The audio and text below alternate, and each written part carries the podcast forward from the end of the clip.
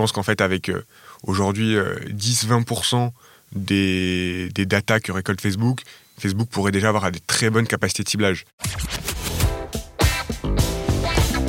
The number one deal is Facebook ads. They are underpriced. Senator, we run ads.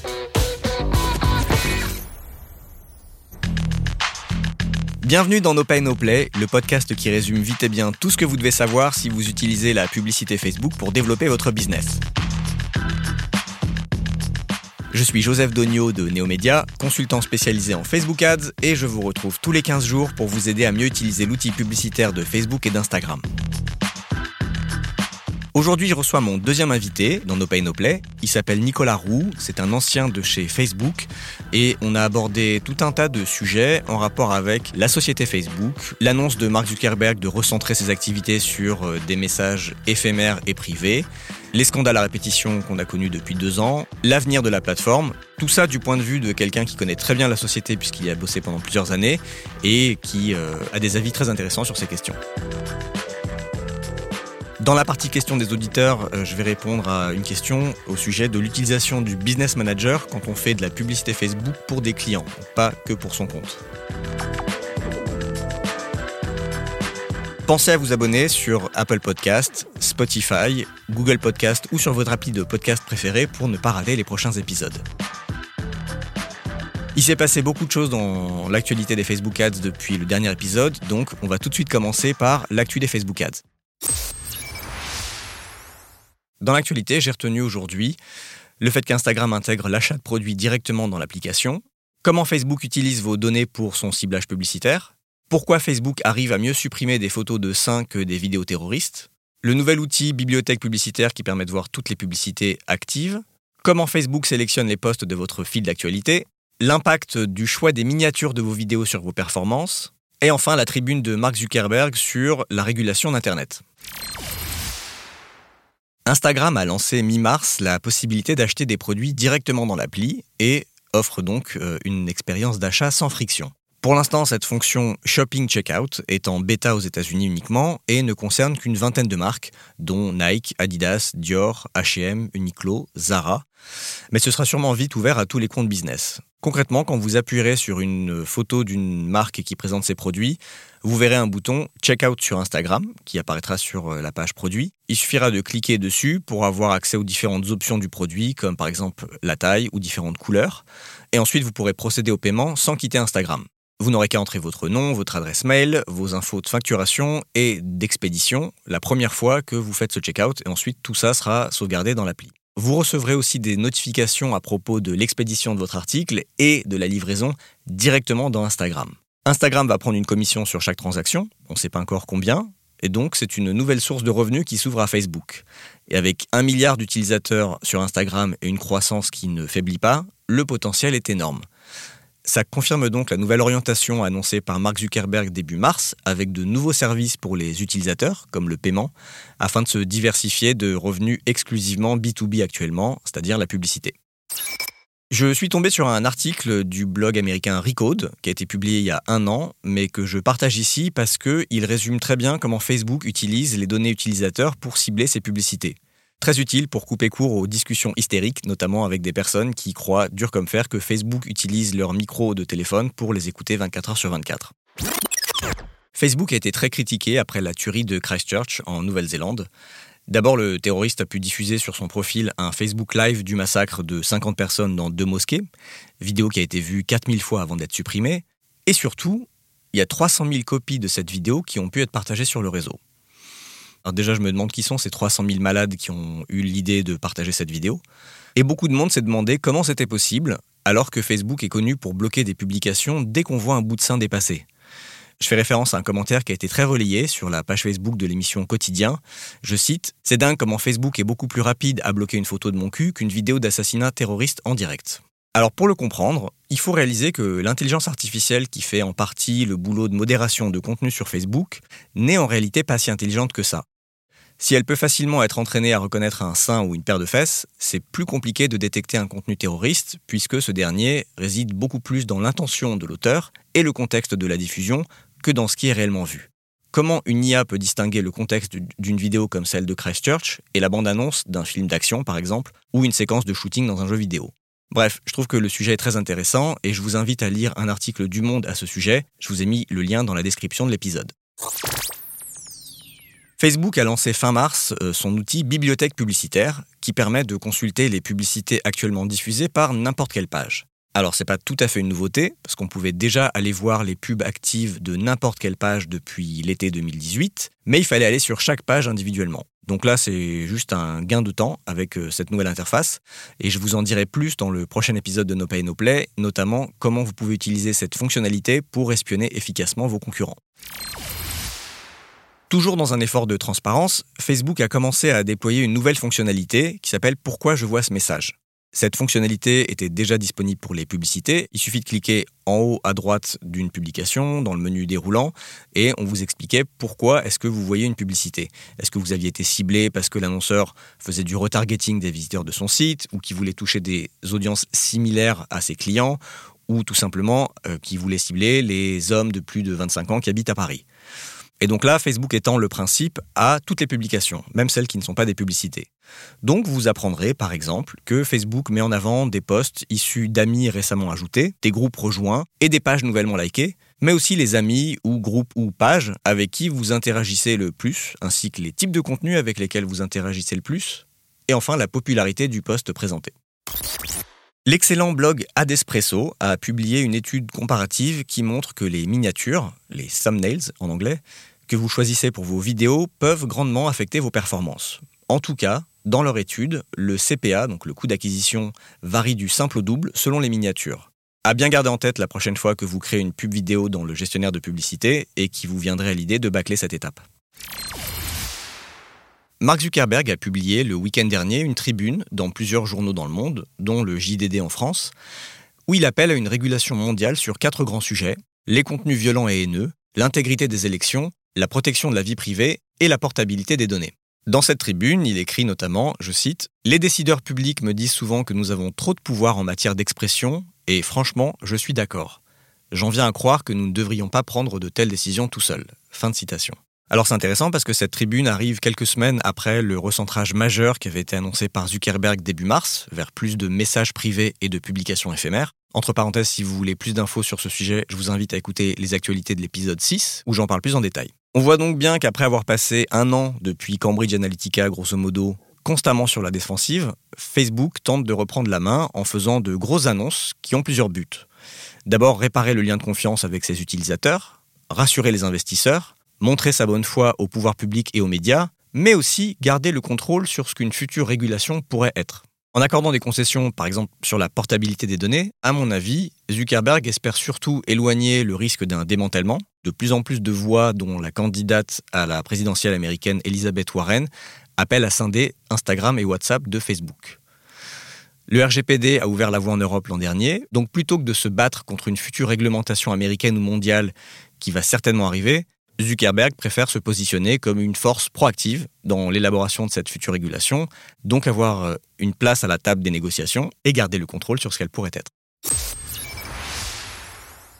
Dans la partie questions des auditeurs, j'ai reçu une question de Patrick. C'est une question un petit peu longue, je vous la lis. Bonjour Joseph, j'ai une question sur le business manager. Actuellement, je fais des publicités pour certains de mes clients et pour ce faire, soit je fais un partage d'écran et je travaille directement sur l'ordinateur de mon client, soit j'ajoute mon identité sur son compte, ce qui me permet de gérer les pubs à partir de mon compte. Maintenant, je vois parfois des pros qui ont créé plusieurs comptes dans leur propre compte et attribuent ces comptes à leurs clients.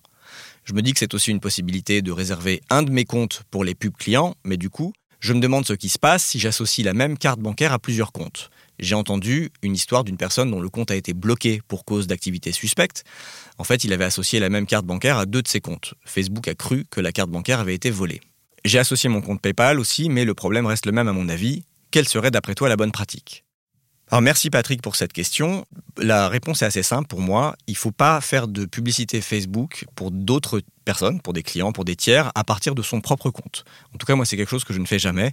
Donc quand je dois travailler avec une entreprise et faire des pubs pour leur compte ou gérer leur pub, de deux choses l'une. Soit ils ont déjà un compte publicitaire et je vais leur envoyer une demande d'accès depuis mon business manager à leur compte publicitaire en tant qu'annonceur. Pas besoin d'un accès plus élevé. Soit ils n'ont pas de compte, auquel cas je vais leur créer un compte, mais je vais leur créer un compte depuis leur propre business manager. Donc s'ils n'ont pas de business manager, je vais leur créer un business manager qui leur appartiendra, dans lequel il y aura un compte qui appartiendra à leur business manager.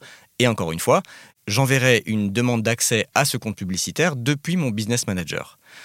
Dans tous les cas, c'est toujours la carte bancaire du client qui sera reliée à leur compte publicitaire et qui sera débitée des publicités que moi je vais créer pour eux. Donc voilà, pour moi, c'est ça la bonne pratique. Comme ça, on va dire chacun chez soi. Je ne risque pas de polluer mon business manager ou ma carte de paiement si je commence à avoir des problèmes avec un de mes clients. Et surtout, pour moi, c'est une bonne pratique parce que le client est propriétaire de toutes ces données. Si jamais c'était mon compte publicitaire qui faisait les publicités pour le compte d'un client, le jour où on arrête de travailler ensemble, ce client n'a plus rien. Il n'a aucun historique des campagnes qui ont été faites pour lui, il n'a pas les résultats, il n'a pas les données du pixel, il se retrouve un petit peu à poil. Et c'est une pratique qui existe et que beaucoup d'agences utilisent. Donc ça m'arrive de récupérer la gestion sur des comptes pour des nouveaux clients et en fait, ils ont un compte qu'ils viennent de créer. Et quand je leur dis, mais vous m'aviez dit que vous aviez déjà fait de la pub Facebook par le passé, ils me disent, ah oui, mais c'était une agence qui gérait ça et c'était sur leur compte. Et donc, euh, nous, on n'a plus rien.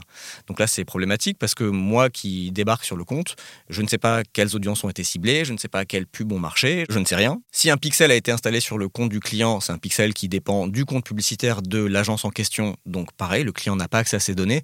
Donc, c'est vraiment beaucoup de gâchis. Voilà pourquoi moi j'utilise toujours mon business manager simplement comme un outil dont je me sers pour accéder au compte d'un client, mais c'est son compte, son moyen de paiement, son pixel.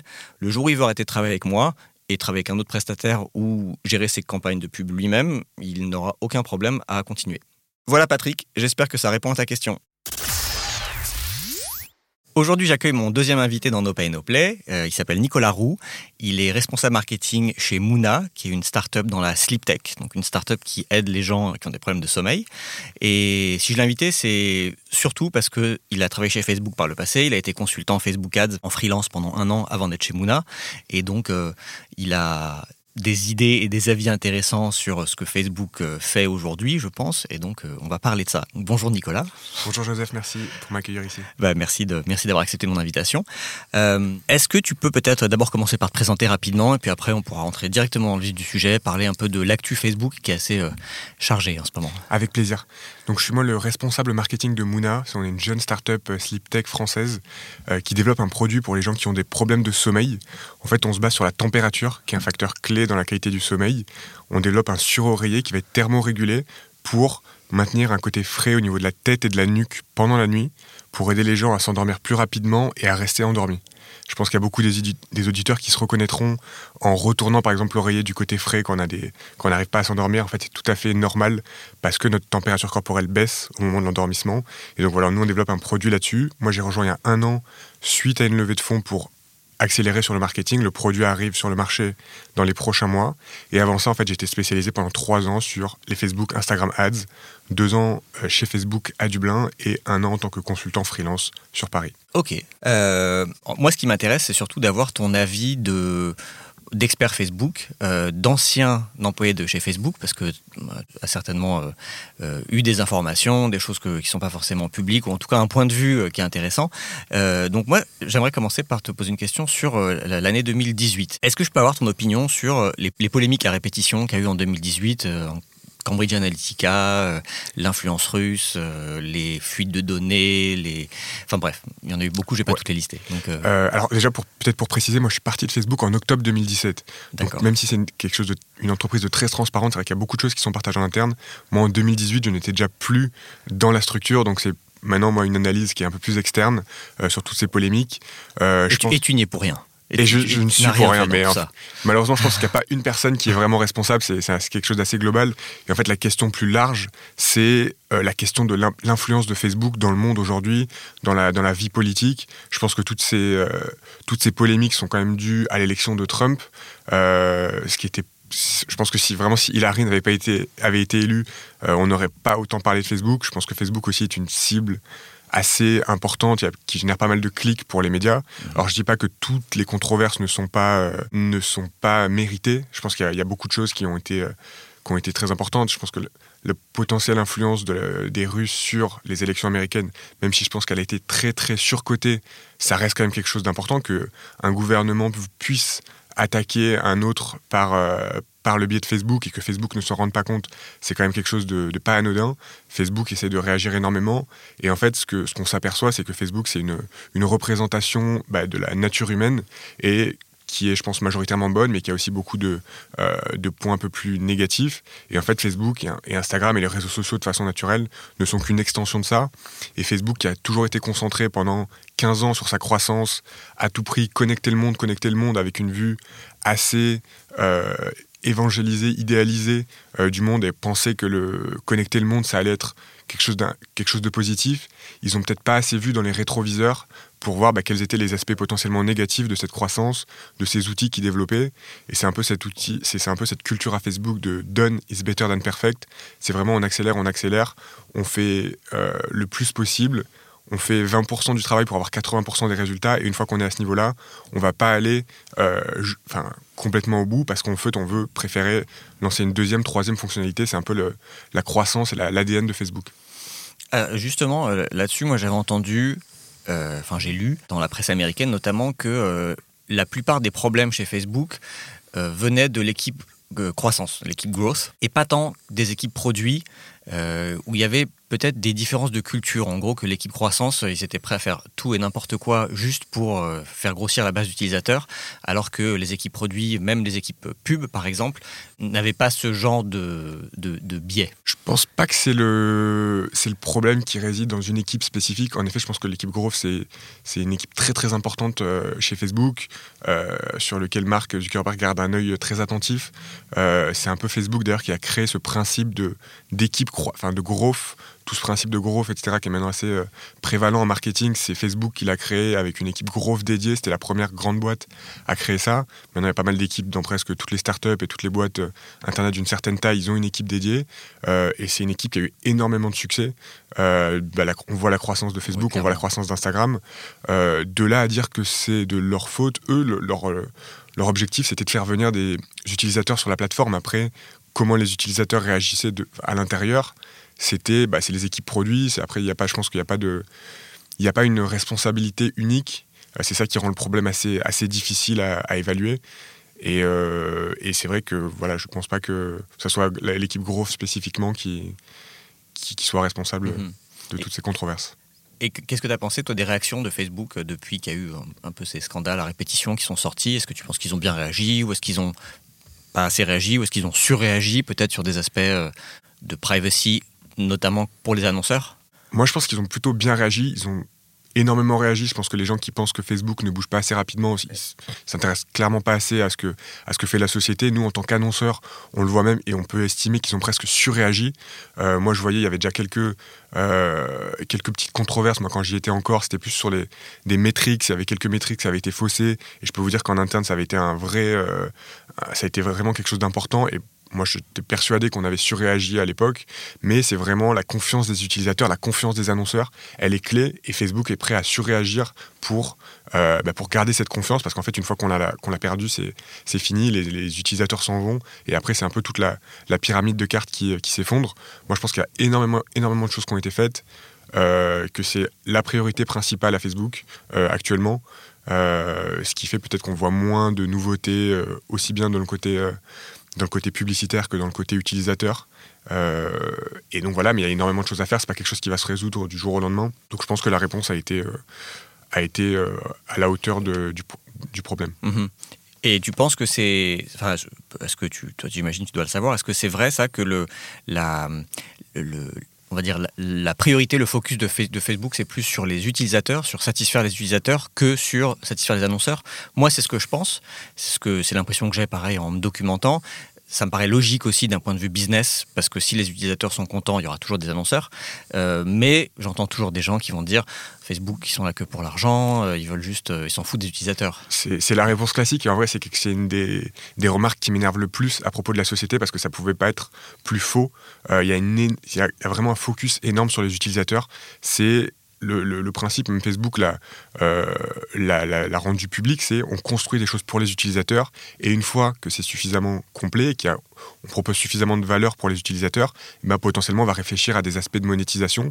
Mais c'est que et que si ces aspects de monétisation ne dégradent pas l'expérience utilisateur. Donc ça, c'est quelque chose qui est extrêmement suivi dès qu'ils intègrent des publicités, que ce soit à l'époque dans le fil d'actualité Facebook, puis ensuite dans Instagram. Ils regardaient à chaque fois que euh, l'engagement des utilisateurs ne baissait pas. Et en fait, il y a toujours ce qu'on appelle des hold-out groups. En fait, c'est du A-B testing. Il y a une toute petite partie des utilisateurs de Facebook ou Instagram qui n'ont pas de pub dans leur fil d'actualité. Et en fait, Facebook observe le comportement de ses utilisateurs par rapport aux 99% restants qui ont des publicités. Et en fait, il voit si l'engagement de ces personnes-là qui n'ont pas de pub euh, est supérieur à celui des, gens qui ont des pubs. Et en fait, on s'aperçoit aujourd'hui que les pubs, euh, elles sont tellement bien faites, elles sont tellement euh, bien insérées dans le fil d'actualité qu'elles ne détériorent pas l'expérience utilisateur. Et en fait, il y a beaucoup de personnes qui ignorent que Facebook a des publicités. En fait, quand tu demandes à des, à des personnes qui ne sont pas forcément dans le marketing, etc., ils se disent mais comment Facebook fait de l'argent? Euh, Où est-ce qu'il y a des pubs? Je ne les vois pas.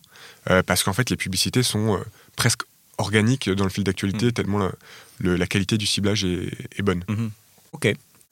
Là, je voudrais te poser une question sur le. Donc, on enregistre aujourd'hui, on est le. Euh, je ne sais même plus combien on est. Le 20 mars. Le 20 mars. Euh, je voudrais te poser une question sur l'annonce que Zuckerberg a faite il y a 15 jours, donc le 6 mars. Euh, il a publié un, article de blog qui a fait beaucoup, beaucoup de bruit, où en gros, il annonce un peu une nouvelle orientation, une nouvelle stratégie pour Facebook. Donc, ça a été extrêmement commenté euh, dans la presse tech. Et j'aimerais avoir ton avis là-dessus. Euh, donc, juste pour résumer, euh, alors moi j'ai déjà parlé de ça dans le dernier épisode, celui d'il y a 15 jours. mais pour résumer, en gros, Zuckerberg oriente Facebook vers, en tout cas dit que Facebook va aller plus vers de la, messagerie privée et des publications publiques mais éphémères. Donc en gros que euh, va s'éloigner du newsfeed public tel qu'on le connaît, que ce soit sur Facebook et sur Instagram, qu'on va aller plutôt vers des messageries privées type Messenger, WhatsApp euh, ou euh, direct message sur Instagram, qui seront cryptées de bout en bout. Donc ça aussi c'est une nouveauté et euh, il y avait d'autres annonces par rapport à ne pas mettre des serveurs dans des pays euh, qui ne respectent pas euh, les, droits humains de base, comme la Chine par exemple.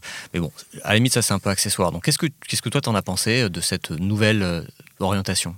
Alors, c'est vrai que c'est intéressant. Je pense que Facebook le voit en interne, qu'aujourd'hui, les fils d'actualité arrivent à maturité.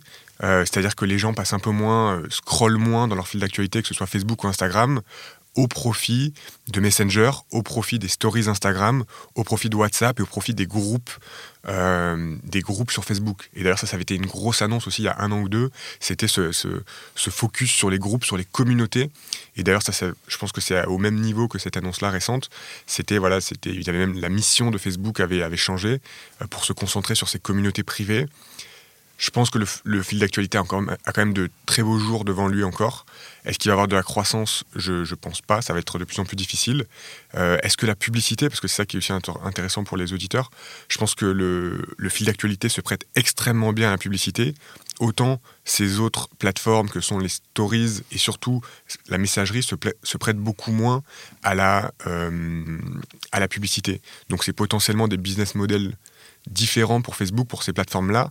Et d'ailleurs, on peut parler d'une annonce qui a été faite hier sur Instagram de euh, l'inclusion du paiement euh, en natif sur l'application Instagram. Donc en fait, on n'aura même plus besoin de quitter l'application Instagram pour payer, avec Instagram qui, je l'imagine, prendra un pourcentage 1, 2, 3%, comme un Stripe, comme un PayPal.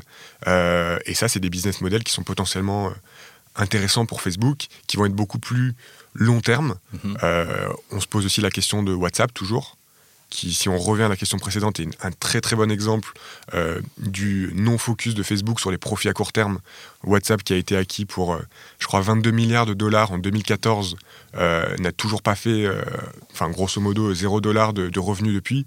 C'est quand même hallucinant qu'une qu'une boîte achetée, aussi cher, on lui donne autant de temps pour se développer avant d'être avant monétisé.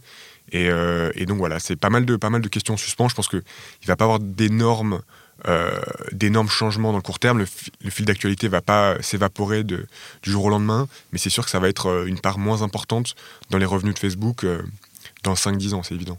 En fait, moi j'ai l'impression qu'il a plus il a rien, comment dire, il a rien inventé de lui-même. Il ne fait que suivre une tendance, c'est-à-dire que la tendance des utilisateurs va vers plus de, de, stories, va vers plus de, messages, de communication dans des messageries et les gens partagent un peu moins euh, les détails de leur vie euh, privée en public.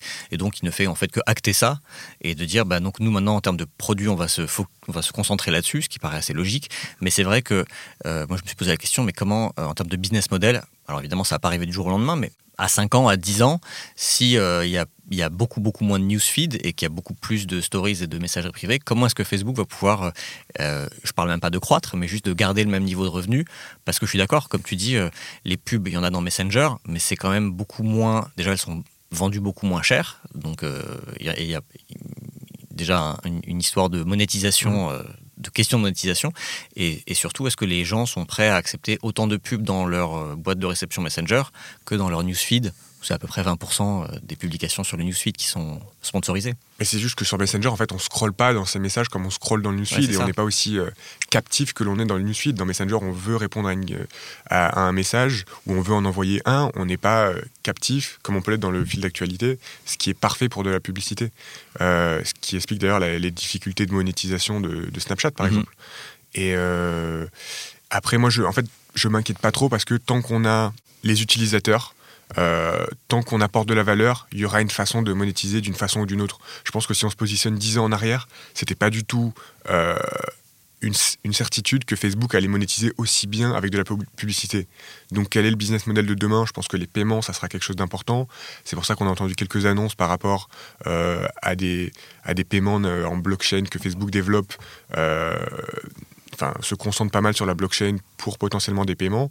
D'ailleurs, le meilleur signal qui a été envoyé, c'est que David Marcus, qui était le boss euh, de Messenger, donc vraiment un des top euh, lieutenants de, Mark Zuckerberg, qui était auparavant le PDG de PayPal, a euh, a été switché sur cette sur, cette, division blockchain, ouais, blockchain avec un peu c'est une division qui est encore petite mais qui est un peu des, une division de tireurs d'élite avec des, des, très très gros profil. Et je pense qu'il y a des choses qui vont être euh, intéressantes euh, à ce niveau-là. Donc euh, je suis, suis, pas encore très inquiet pour Facebook. la, marge, la marge brute est encore super importante. La, la, boîte a du temps avant de, de faire des pertes. Donc je ne suis pas encore très très inquiet pour Facebook, Instagram. Mhm. Après, on peut aussi se dire que si l'usage des gens va vers plus de, messagerie euh, one-to-one, euh, l'intérêt de Facebook, c'est que ça se passe chez eux, sur une de leurs applis, plutôt que les gens aillent faire ça chez les voisins. Comme tu dis, garde les utilisateurs, ils trouveront bien, peut-être, une, façon de monétiser ça par la suite ils préfèrent se cannibaliser eux-mêmes que laisser quelqu'un d'autre se cannibaliser. Et ça, c'est vraiment une, des forces de Facebook, c'est entre, entre, guillemets ce manque d'ego. Là où beaucoup de boîtes pourraient se dire, bah voilà, euh, Snap sont arrivés avec ce format très innovant de stories, euh, nous on va, euh, on va faire autre chose, on n'y croit pas, etc. Non, c'est Facebook se disent, bah voilà, les utilisateurs sont là, nous, on n'a pas d'ego, on va partir, on, va, on va recopier de façon assez, voilà, sans sans ambiguïté, on va recopier le, principe parce que c'est ce que les utilisateurs veulent, parce que l'objectif final est de servir la communauté d'utilisateurs et euh, un peu la fin justifie les moyens à ce niveau-là. Mhm. Et d'ailleurs, ça a très bien marché. Ils ont complètement coupé l'herbe, l'herbe sous le pied de Snapchat. Euh, enfin, ils ont pas. J'ai l'impression qu'ils n'ont pas volé des utilisateurs à Snapchat, mais ils ont empêché Snapchat d'en acquérir d'autres. Tous les gens qui étaient déjà sur Instagram, ils n'avaient plus aucune raison d'aller se créer un compte Snapchat puisqu'ils pouvaient faire la même chose. Ils pouvaient faire des stories euh, sur Instagram. Et surtout, leur communauté, ils avaient déjà leur réseau, euh, leurs amis sur Instagram. Exactement. Et moi, je me pose aussi la question de la collecte de données parce qu'aujourd'hui, le business model de la pub fonctionne bien parce que Facebook a masse de données qui vient en partie de ce que du comportement des gens sur Facebook et notamment de ce qu'ils postent dans le, dans le newsfeed ou comment ils interagissent avec des publications du newsfeed. Si demain il n'y a plus autant d'activités sur le newsfeed, euh, comment est-ce que Facebook va faire pour personnaliser les publicités qu'ils essaieront de servir ailleurs en stories ou en messages? Ça sera, ça sera sûrement plus difficile. Il y aura beaucoup moins de signaux à disposition de Facebook pour améliorer la, la, granularité du ciblage. Après, est-ce que ça veut dire que les pubs ne deviendront pas ciblées Je ne pense pas. Je pense qu'en fait, avec euh, aujourd'hui 10-20% euh, des, des datas que récolte Facebook, Facebook pourrait déjà avoir des très bonnes capacités de ciblage. Aujourd'hui, c'est tellement déjà euh, tentaculaire Facebook et les datas sont tellement importantes que chaque data supplémentaire a, a moins d'importance. Donc je pense en effet que ça sera un problème, mais je pense qu'il y aura suffisamment toujours de données pour que euh, les publicités soient relativement ciblées, même si ce sera peut-être un peu moins le cas. Mmh. Oui, et puis en plus, il y a, euh, même s'ils perdent les, données qui, viennent du newsfeed aujourd'hui, il reste toutes les données qu'ils récoltent par euh, euh, les Facebook login dans les applications, par les boutons Facebook, les pixels Facebook qui sont partout sur le web. Donc, bon, comme ça, c'est un peu plus invisible, on va dire. on en est peut-être un peu moins conscient. Oui, tout à fait. ok. Tout ça, c'est très intéressant. J'aimerais te poser aussi quelques questions sur l'expérience de travailler chez Facebook et la culture chez Facebook, puisque tu y as travaillé euh, deux ans, c'est ça? Exactement, un peu plus de deux ans. Ok. Euh, est-ce que tu peux nous parler un petit peu de, euh, de la culture en fait chez Facebook? Bah moi j'ai vraiment adoré mes deux ans. C'est une culture de, de, transparence, en fait, de confiance énorme. C'est assez hallucinant la, la confiance qu'on donne à chaque employé, même des employés juniors comme je l'étais, par rapport aux comptes publicitaires. Par exemple, on avait accès à des comptes publicitaires. On avait ce qu'on appelle le workplace, le Facebook interne, qui est aujourd'hui maintenant un outil euh, à disposition des, entreprises. Et ça, c'était assez génial pour communiquer. On communiquait à travers des groupes et il y avait les top leaders qui parlaient de façon extrêmement euh, candide sur leurs difficultés, sur leur vision. Il y avait par exemple Mark Zuckerberg qui chaque semaine faisait des questions-réponses le vendredi après-midi où pendant une heure, il allait prendre toutes les questions euh, des employés de Facebook et qu'il allait être extrêmement transparent. Ça, je pense qu'il y a combien d'entreprises aujourd'hui du CAC 40 euh, dont les leaders parlent aussi euh, de façon aussi transparente avec leurs employés, je pense que c'est extrêmement rare. Euh, et c'est surtout une culture un peu de, bienveillance. Moi, j'étais entouré de gens non seulement intelligents, mais surtout de gens bons, en fait, fondamentalement bons. Et donc ça, c'était un plaisir d'aller d'aller travailler avec ces personnes-là.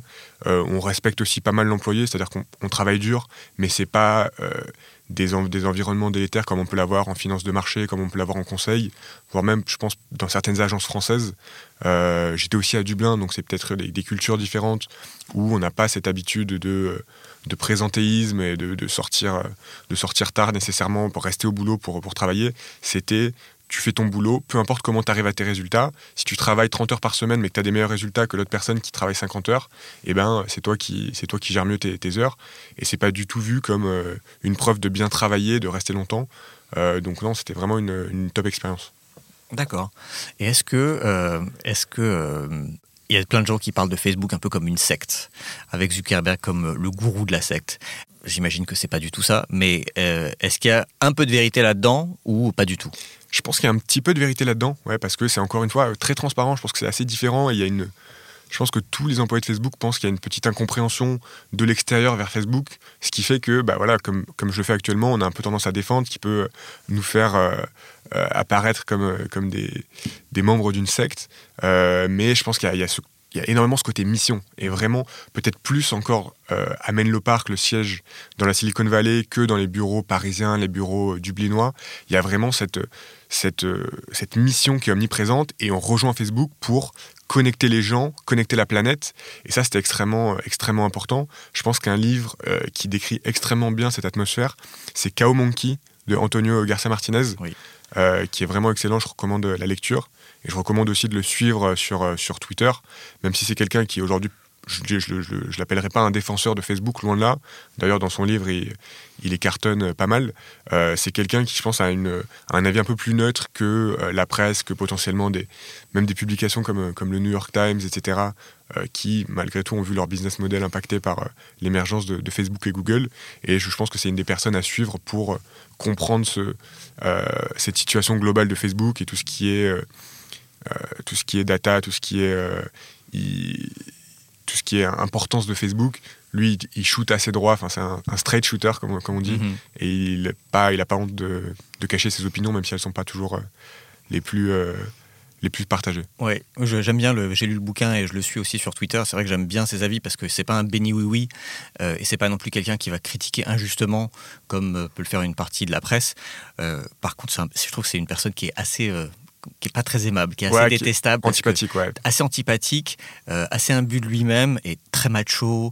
Euh, il, raconte des histoires de, enfin, histoires de fesses en fait dans le bouquin dont on aurait pu se passer. Donc, si on met tout ça à part, c'est vrai que le, le fond par rapport à son, son point de vue sur Facebook est hyper intéressant, c'est vrai. Est-ce qu'on peut parler un petit peu maintenant, euh, pour finir, parce que je ne vais pas te garder une heure, je sais que tu as du travail, est-ce qu'on peut parler un petit peu de, euh, stratégie Facebook Ads, de choses un petit peu plus euh, tactiques, parce que je sais que les auditeurs de No Pay No Play sont assez friands de ça, en gros de, conseils très concrets et pratiques. Est-ce que toi, tu peux nous dire, parce que je sais que tu as aussi de l'expérience en, search, comment Facebook, comment la pub Facebook s'intègre pour toi avec le, le SEO ou le SEA alors pour moi, en fait, c'est pas deux canaux qui se cannibalisent. Euh, c'est deux choses assez différentes. Il y a, en fonction de son business model, euh, le search peut être plus important que Facebook et vice versa. En fait, je pense que euh, il n'y a pas vraiment de, compétition directe.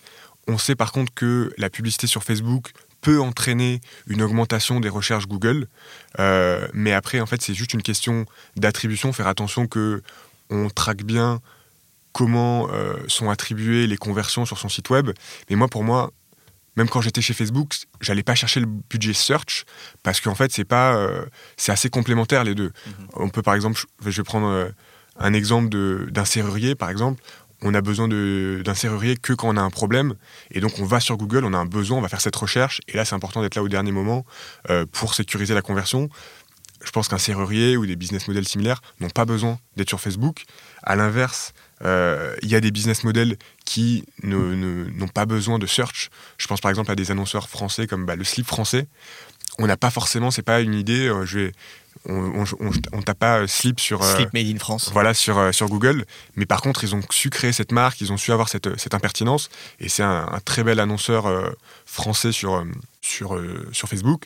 Et à l'inverse, je pense qu'il y a la majorité des business models en ligne qui ont un équilibre entre les deux. Bah, par exemple, c'est le cas de, c'est le cas de Mouna. Euh, nous, on doit faire un peu créer ce besoin. Facebook, c'est là pour un peu créer, c'est plus haut dans le tunnel de conversion. On va créer une envie euh, qu'on ne connaissait pas forcément, mais il y a aussi des gens qui cherchent des solutions pour mieux dormir sur Google, des solutions euh, pour avoir moins chaud la nuit. Et là, c'est important aussi d'être présent sur Google. Et en fait, après, d'équilibrer les deux, mais le, c'est pas l'un ne remplace pas l'autre. Je pense que YouTube, par exemple, est beaucoup plus est une alternative, plus une alternative à Facebook Ads que, que Search, parce qu'en mhm. fait, voilà, on peut, au niveau du branding, potentiellement, on va mettre sur Instagram ou sur, sur YouTube. Mais pour moi, c'est la publicité sur Facebook et Instagram ne, ne remplace pas le search. Mhm. Alors, par exemple, en ce qui concerne Mouna, quel genre de pub euh, tu fais en, top of funnel, en, haut de tunnel, on va dire en début de parcours utilisateur, euh, aujourd'hui sur Facebook ou sur Instagram? Alors nous, on n'est pas trop sur le top of funnel pour l'instant parce que le produit n'est pas encore sorti. Mhm. Donc pour l'instant, on a commencé vraiment que sur du retargeting. Donc euh, on se concentre sur les, les, produits qualifiés. On n'a pas encore euh, accéléré sur l'acquisition parce que le produit n'étant pas disponible avant plusieurs mois, le taux de conversion sur le site aujourd'hui n'est pas suffisant pour qu'on accélère et qu'on ait des taux de des, des, coûts d'acquisition qui soient qui nous permettent de scaler. Euh, mais tu vois, top of funnel, bah, je mettrais un peu une, une photo de quelqu'un qui, euh, qui, a qui a un problème de, qui, a, qui a du mal à dormir, qui a souvent chaud. Donc nous, par exemple, on a un visuel où il y a le, on, on exprime bien le côté frais de l'oreiller. Et ça, en fait, ça va parler à beaucoup de gens, mais pour une petite partie des utilisateurs, je pense que 5-10% des personnes, vraiment, le fait d'avoir chaud la nuit, c'est un vrai problème. Et ça, en fait, ils vont se reconnecter directement, ils vont aller sur le site, et là, ils vont commencer un peu à, à creuser. Mhm. Euh, donc, c'est un petit peu les choses que je ferai. D'accord. Alors justement, puisque tu parlais de coûts d'acquisition, euh, euh, on peut peut-être parler de ça parce que bah, les coûts d'acquisition sur Facebook augmentent euh, année après année, parce qu'il y a de plus en plus de demandes sur la plateforme, donc comme on est sur un système d'enchères, c'est logique, les prix augmentent. comment est-ce que toi tu, gères ça ou comment est-ce que tu vas le gérer chez Mouna pour pouvoir faire de la pub sur Facebook en restant avec un, un ROI positif? Bah alors moi je pense qu'il faut déjà bah, commencer par ses audiences les plus qualifiées, donc tout ce qui est euh, retargeting, ensuite un peu lookalike, et après bah, comment est-ce qu'on contre ça? Avec des publicités qui sont plus pertinentes, en faisant des efforts sur la créa, donc vidéo, quelque chose qui, euh, qui est assez impactant, qui attire l'attention rapidement dans le fil d'actualité. C'est aussi en améliorant le taux de conversion sur le site web. C'est un peu la base en effet. Euh, c'est plus le simple le simple CPM qui va déterminer la qualité des résultats, ça va être les différentes choses. En fait, si on prend pour moi, il y, a, trois gros aspects euh, qui rentrent en compte dans le coût d'acquisition. C'est le CPM, mmh. c'est quelque chose sur lequel on ne peut pas impacter, donc c'est le coût d'impression, le coût par mille. Euh, c'est quelque chose sur lequel on a assez peu d'impact en fait. C'est le, prix le prix du marché en fait. C'est le, prix, du marché. Euh, ça, on a peu d'impact malheureusement. Ensuite, il y a le taux de clic, donc la pertinence de la publicité par rapport à la cible. Ça, on a énormément d'impact au niveau bah, du choix de l'audience et au niveau de la qualité de la créa. Et ensuite, le, troisième pilier, c'est le taux de conversion sur site. Une fois que la personne est arrivée sur notre site web, comment euh, elle finit par convertir, la fréquence de conversion. Et donc ça aussi, on a énormément d'impact. Et donc, faut se concentrer sur ces deux derniers piliers, taux de clics sur Facebook et taux de conversion sur le site web pour améliorer ses performances. Malheureusement, le CPM, c'est pas quelque chose sur lequel on peut, on peut influer autant. D'accord, merci. Merci pour ces conseils. Euh, est-ce que tu aurais d'autres conseils à donner à quelqu'un qui se lancerait aujourd'hui, euh, sur, qui se lancerait sur ses premières campagnes de Facebook Ads, que ce soit euh, un petit, un indépendant, ou une start-up, ou même une boîte de taille un peu plus grande? Alors, bah, je pense que la première chose à faire, c'est vraiment d'installer le, pixel sur le site web qui permettra non seulement de traquer les conversions, mais aussi de faire du retargeting. Donc, en fait, en posant le pixel, même si vous ne démarrez pas les, campagnes de pub, vous allez pouvoir accumuler ces audiences qualifiées. Et en fait, il faut toujours commencer là-dessus parce qu'en fait, si vous n'avez pas de résultats sur ces cibles très qualifiées que vont être vos visiteurs de site web, que vont être potentiellement les fans de la page, euh, votre base emailing, euh, en fait, il y, a peu de chances que vous ayez du résultat sur des audiences moins qualifiées que vont être euh, des ciblages plus larges euh, par intérêt, etc. Donc ça, c'est la première chose que je ferai. Et ensuite, la deuxième chose, pour étendre, euh, pour étendre le ciblage et aller un peu plus loin dans l'acquisition, je, je, partirai sur des audiences lookalike qui, en fait, va faire le travail pour vous, va analyser quels sont les points communs de vos visiteurs, quels sont les points communs de vos acheteurs actuels pour aller retrouver les personnes qui leur ressemblent le plus au sein euh, de la base euh, d'utilisateurs de Facebook. Et alors justement, pour, quand, tu parles de lookalike, euh, vu qu'on peut faire des lookalike sur plein de sources d'audience différentes, que ce soit sur les visiteurs du site, et qu'on peut segmenter les visiteurs qui sont venus deux fois dans les 30 derniers jours, les gens qui passent le plus de temps sur le site, les gens qui ont regardé certaines pages. On peut aussi faire ça sur des lookalikes des gens qui ont regardé des vidéos sur Facebook, des lookalikes des abonnés au compte Instagram. Enfin, il y a plein de sources. est-ce qu'il y en a que tu privilégierais? Et deuxième question, est-ce que tu les tu les cibles différemment, tu les cibles séparément dans des ensembles différents ou est-ce que tu les regrouperais dans un même ensemble? Alors, en fait, moi, je partirais sur l'audience la plus qualifiée possible tant que vous avez à peu près 1000, un minimum de 1000 utilisateurs dans cette audience personnalisée. Donc, en, général, on dit entre 1000 et 10 000. Pourquoi pas moins de 1000 parce qu'en fait, après, les gens, Facebook n'aurait pas forcément assez de data pour extrapoler et trouver ces audiences similaires. Donc, si vous avez 1000 clients, bah, c'est idéal parce que ce qu'on veut, c'est des clients. Donc, prendre cette audience-là comme audience racine. Si ce n'est pas le cas, si vous avez que 1000 visiteurs, euh, bah, prendre ces 1000 visiteurs sur votre site web. si vous n'avez pas 1000 visiteurs, bah, peut-être prendre les, les 1000 fans ou les 1000 adresses email que vous avez.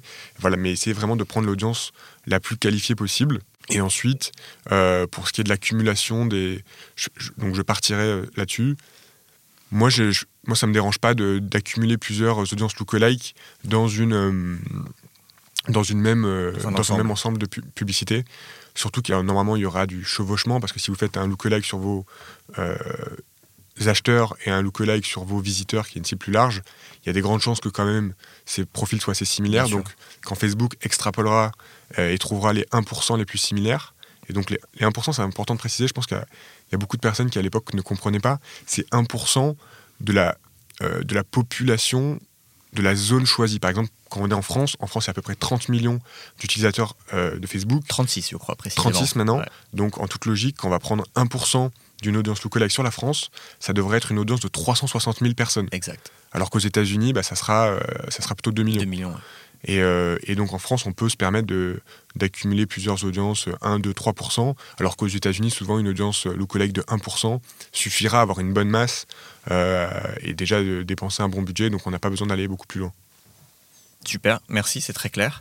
Euh, est-ce que tu as d'autres conseils ou autre chose que tu aimerais ajouter? Non, alors pour après, moi je pense que c'est des il n'y a pas vraiment. Une fois qu'on a pas mal optimisé, je pense que de plus en plus d'annonceurs aujourd'hui se retrouvent dans la position où ils connaissent bien les outils, ils voient un peu les performances qui se dégradent parce qu'ils ont de plus en plus de mal à optimiser leur taux de conversion, à optimiser leur taux de clic. Euh, et donc maintenant, c'est un peu les, les, principes publicitaires plus globaux qu'il faut, qu'il faut respecter.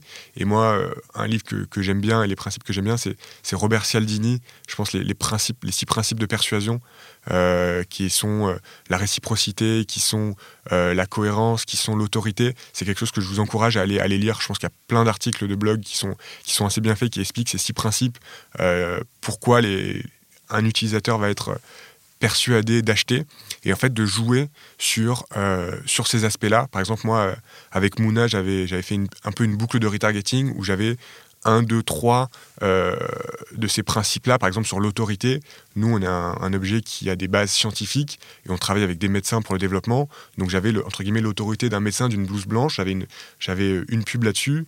au niveau au niveau de la preuve sociale, qui est aussi un argument important, c'est-à-dire bah mes amis l'utilisent donc je vais l'utiliser, ou il y a X utilisateurs qui sont satisfaits donc je vais l'utiliser.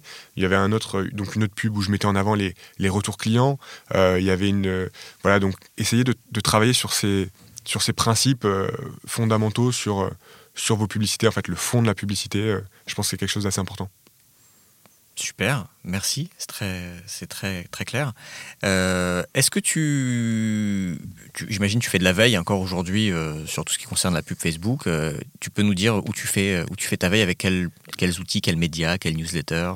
Alors j'en fais un peu moins parce que c'est vrai quand j'étais comme consultant spécialisé, alors là, bah, j'étais vraiment à fond là-dessus et donc moi mon rôle c'était de tout voir et ensuite d'agréger pour essayer de comprendre quelles étaient euh, les, news importantes des news moins importantes.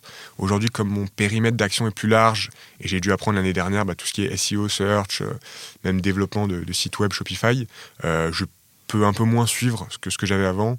et comme, comme outils, je pense avait les, les, newsletters des FMP qui sont toujours intéressantes.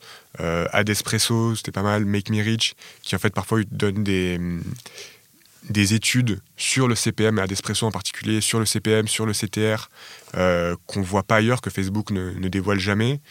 Euh, pour les auditeurs, peut-être FMP, Facebook Marketing Partner, c'est ça? Exactement. Donc, c'est toutes ces plateformes tierces euh, qui vous permettent de faire de l'achat média sur Facebook ou de créer des publicités et qui sont accréditées par, par Facebook. Et donc, qui ont accès à des gens chez Facebook et qui ont du coup pas mal d'informations qui sont peut-être pas publiques et qui, qui, qui, qui, la repackage et la publie dans des articles, des newsletters. En fait, il va y avoir énormément de. Les, en fait, les, les, clients de ces FMP, au lieu de passer sur Ads Manager pour faire de l'achat média, ils vont passer par ces plateformes. Donc en fait, Adespresso va voir tous les résultats et toutes les statistiques de ces milliers de clients. Et en fait, eux, ils peuvent extrapoler et voir. Euh, avoir des, données suffisamment importantes pour comprendre les évolutions du taux de clic, les évolutions euh, du CPM par plateforme, euh, par emplacement. Et donc ça, c'était des, stats assez intéressantes. J'essaye un peu de, me rappeler quelles étaient mes, mes sources principales. John Loomer, c'est quand même une, mhm. une grosse une grosse source assez, assez intéressante. Un peu plus avancée, je, dirais, que Adespresso. Ouais, ouais, tout à fait. Des choses assez techniques. Euh, Est-ce qu'il y a des podcasts que tu écoutes à part No Pay No Play, évidemment, mais est-ce qu'il y a d'autres podcasts que tu écoutes euh, pour te tenir au courant? Facebook spécifiquement, non. Après, il y a mhm. pas mal de, moi, de podcasts que j'aime bien dans, dans, tout ce qui est growth. Mhm. Euh, il y avait le podcast d'Intercom qui était pas mal. Il y a un podcast français que tu connais peut-être qui s'appelle Growth Makers. Bien sûr. Euh, que j'aime beaucoup. c'est des interviews de, en français en plus de, de responsables marketing de start-up françaises et qui est extrêmement direct, extrêmement concis. j'aime beaucoup, j'aime beaucoup, j'aime beaucoup ça. Il rentre directement dans le sujet. Il n'y a pas de, il y a pas de fluff. Euh, après, c'était à peu près, à peu près tout. Après, c'est plus des, des interviews de, de fondateurs un peu plus, un peu plus larges, tech. Euh. Ok. Bon, bah écoute, merci beaucoup Nicolas d'avoir pris le temps euh, de partager tout ça avec les, les auditeurs de No Pay No Play. Et bah écoute, je te dis à bientôt. Joseph, merci à toi, bonne continuation. Ciao. À bientôt. Merci d'avoir écouté cet épisode de No Pay No Play. J'espère que vous avez aimé cette discussion avec euh, Nicolas Roux. En tout cas, moi, je l'ai trouvée très intéressante. Si vous avez des choses intéressantes à raconter au sujet de la publicité Facebook ou de la régie publicitaire de Facebook, n'hésitez pas à me contacter. Je cherche toujours de nouveaux invités pour ce podcast. Et donc si ça vous a plu, ce serait sympa de prendre une minute pour aller sur iTunes ou Apple Podcast et mettre 5 étoiles et un commentaire sympa sur No Pay No Play. Ça m'aidera à remonter dans les classements et à partager ce podcast avec plus de monde. Je vous invite également à vous abonner à ma newsletter. Ne vous inquiétez pas, je ne spam personne. J'envoie deux mails par mois, donc c'est pas moi qui vais encombrer vos boîtes mail. Si vous voulez le faire, c'est à neomedia.io slash newsletter. J'ai mis le lien, comme tous les autres liens mentionnés dans cette émission, dans la description de l'épisode. Merci de votre attention et je vous retrouve dans 15 jours dans No Pay No Play. À bientôt The number one deal is Facebook ads. They are underpriced. Senator, we run ads.